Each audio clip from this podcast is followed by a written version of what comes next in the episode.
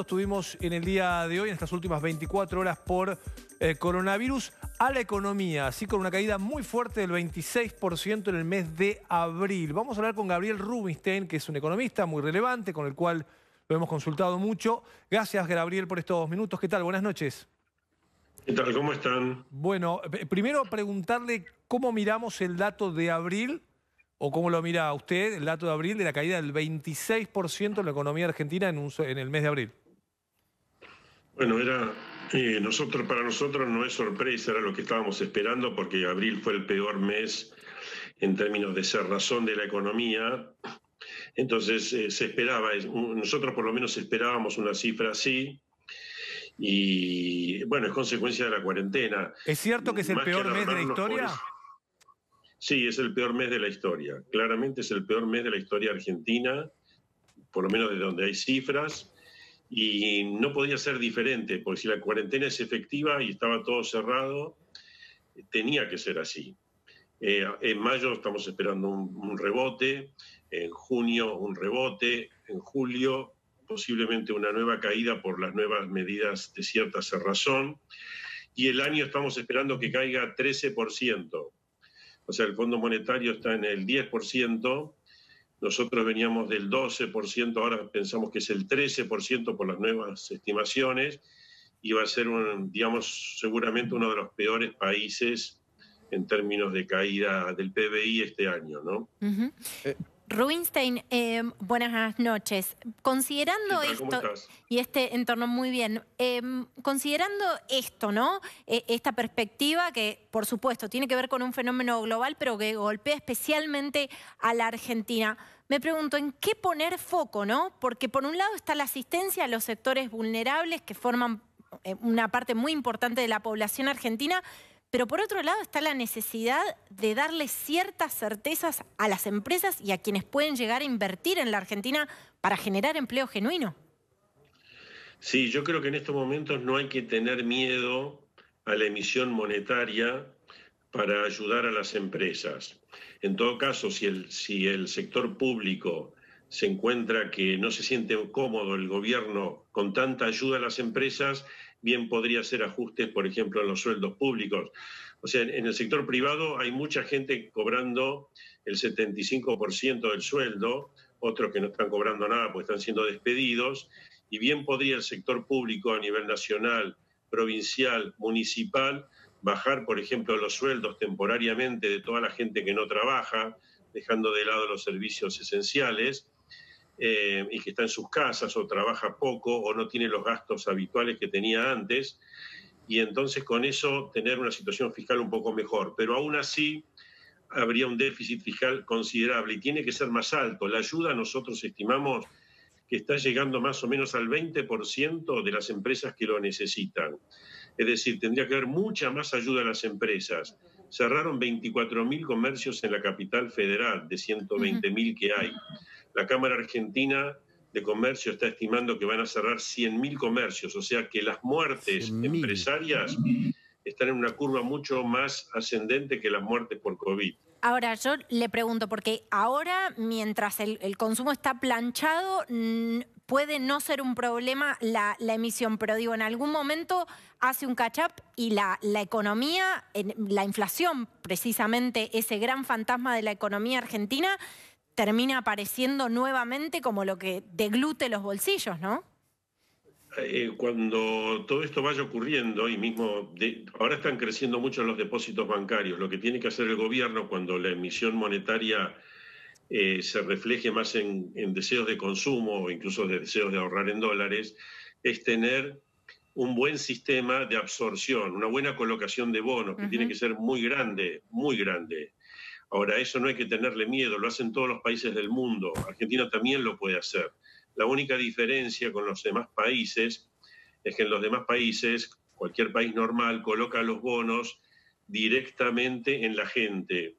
Acá los bonos van a tener que ser colocados en los bancos, ya que la gente deposita en los bancos. Por ejemplo, hoy una persona que cobra un sueldo, el 100% de su sueldo, que está gastando mucho menos que antes, tiene la plata en el banco y los depósitos han crecido muy fuerte y seguirían creciendo muy fuertemente. Eso no tiene que asustar, eso tiene que hacer que el gobierno con la debida idoneidad coloque bonos. Pero lo que no se puede hacer es lo que se está haciendo ahora, de una ayuda muy parcial y dejando que las empresas y los comercios vayan cayendo, cerrando permanentemente, vayan muriendo y el gobierno tenga una actitud bastante displicente, como diciendo ya lo vamos a arreglar, va a llegar ayuda para todos, pero si están cayendo ahora. Claro. La ayuda tiene que ser ahora. Pregunta que sí.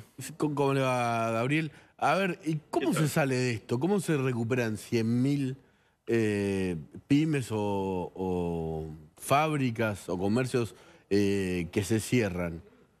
Es que va a ser muy tortuoso, porque el que cierra, cerró.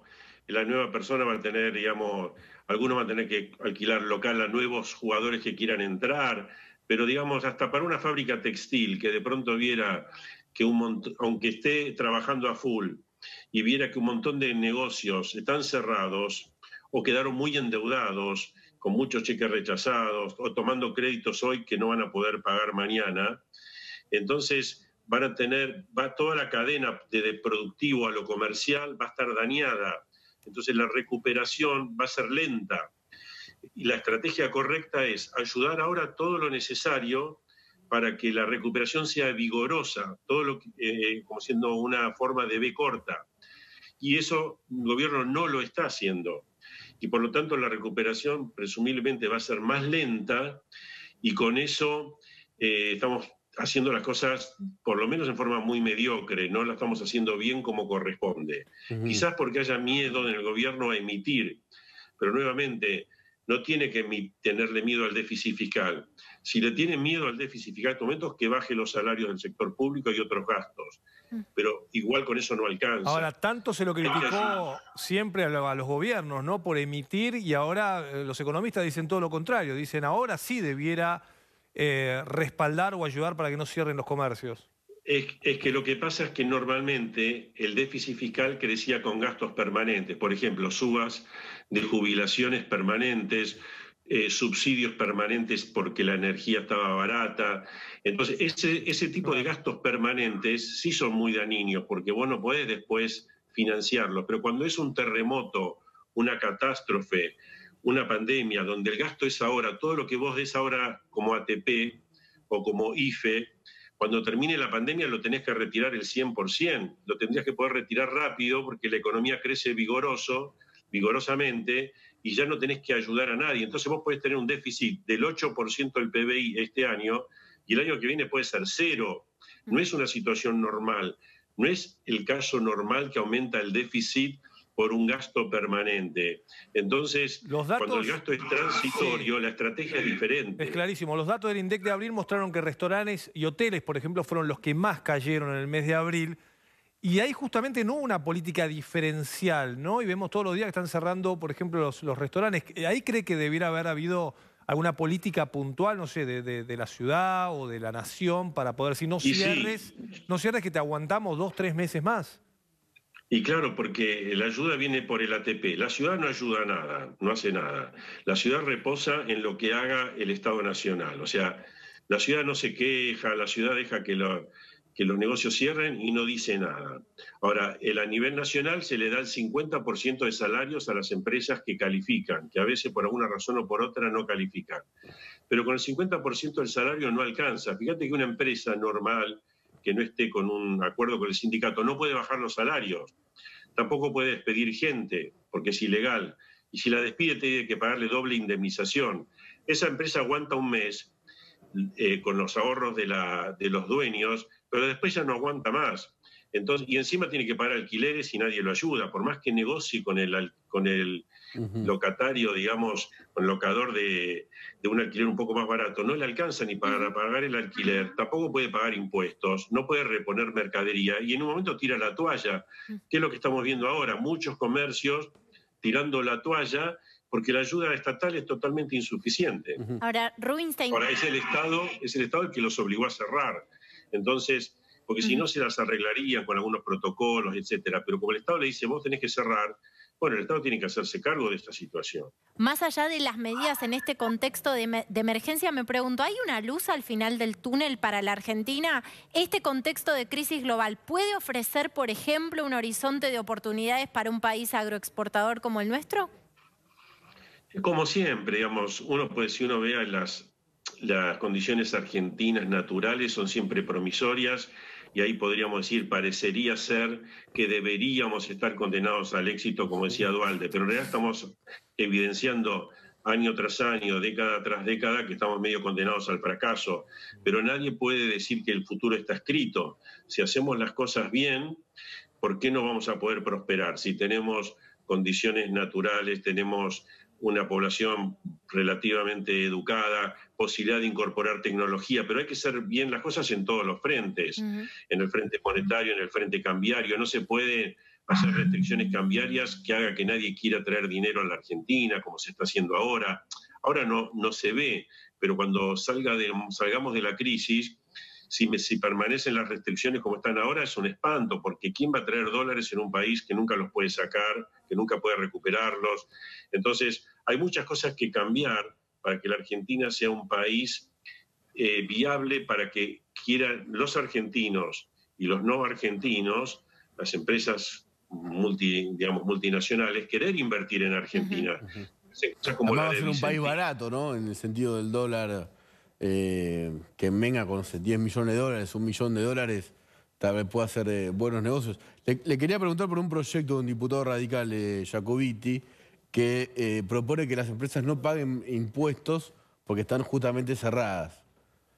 ¿A usted le parece eso? Eso casi sería, sería, digamos, como obvio que el Estado, todos los impuestos que se devengan en la periodo de cuarentena para empresas que están cerradas, cae de maduro que el Estado debería decir no te cobro impuestos. ¿Cómo le vas a cobrar impuestos a una empresa que está cerrada? No podés.